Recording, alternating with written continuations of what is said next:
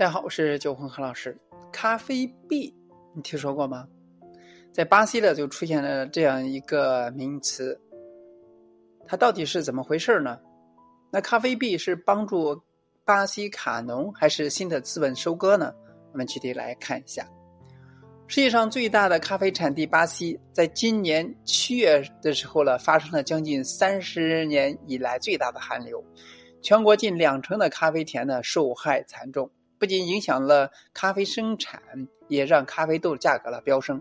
当地的咖啡生产公司以及业者为了自救，推出了全球第一款由咖啡期货支持的加密货币——咖啡币。那据称呢，即及时反映咖啡豆的市场价格，收益呢也会拿来援助当地的咖啡农。巴西六月碰上了九十年来严重的旱灾。对当地的农业呢造成了严重的影响。七月中旬呢，还碰上了一九九四年以来最强的寒流，多达二十万公顷的咖啡田的损坏。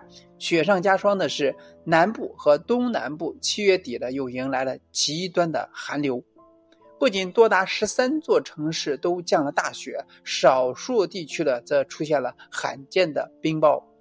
一个月之内出现两次寒流，毁灭性的寒。灾呢也重创了农民的生计。根据当局统计，巴西咖啡产量呢，二零二一年下降了百分之十六，导致了国际咖啡豆价格的飙升。其中呢，阿拉比卡咖啡豆的价期货价格呢，一度飙升到每磅二点一五美元，是近年最高。为了减少对咖啡产业的影响，巴西的咖啡合作社。M i n s o 与开发商在今年七月联合推出了由咖啡期货支持的虚拟货币——咖啡币。一枚咖啡币呢，等同于一公斤的咖啡豆，而咖啡币的价格呢，由美国洲际交易所的咖啡期货价格所调整。另外呢，也受到了对咖啡币投资者的需求影响。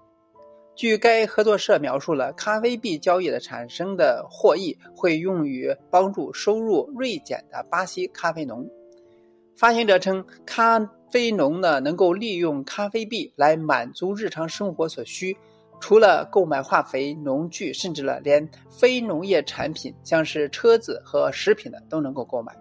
随着合作社不断的进行加密货币的项目，那么农民未来。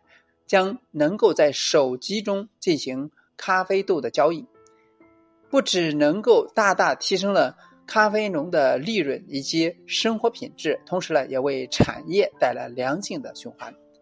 但是，发行者呢未能够明确指出咖啡币有何金融风险。m i n s o 组织代表阿尔比纳奇表示：“那咖啡币让我们获得了宝贵的资金。”希望呢，未来能够进一步扩展用途，甚至呢，靠货币收入来让大家呢能够买积聚。实际上，这种咖啡币呢，只是一种数字化的咖啡代金券，毫无投资价值，只是给买进买出的庄家提供剥削咖啡农甚至咖啡消费者的新工具而已。新型的概念，咖啡币。虽然说是第一次听说，但是呢，也是在特殊情况下，啊所推出的。但是呢，它最终只是一种虚拟货币，也就像刚才提到的，它只是给买进买出的庄家提供剥削卡农甚至咖啡消费者的新工具罢了。希望呢，大家谨慎。今天呢就到这里，咱们下次再见。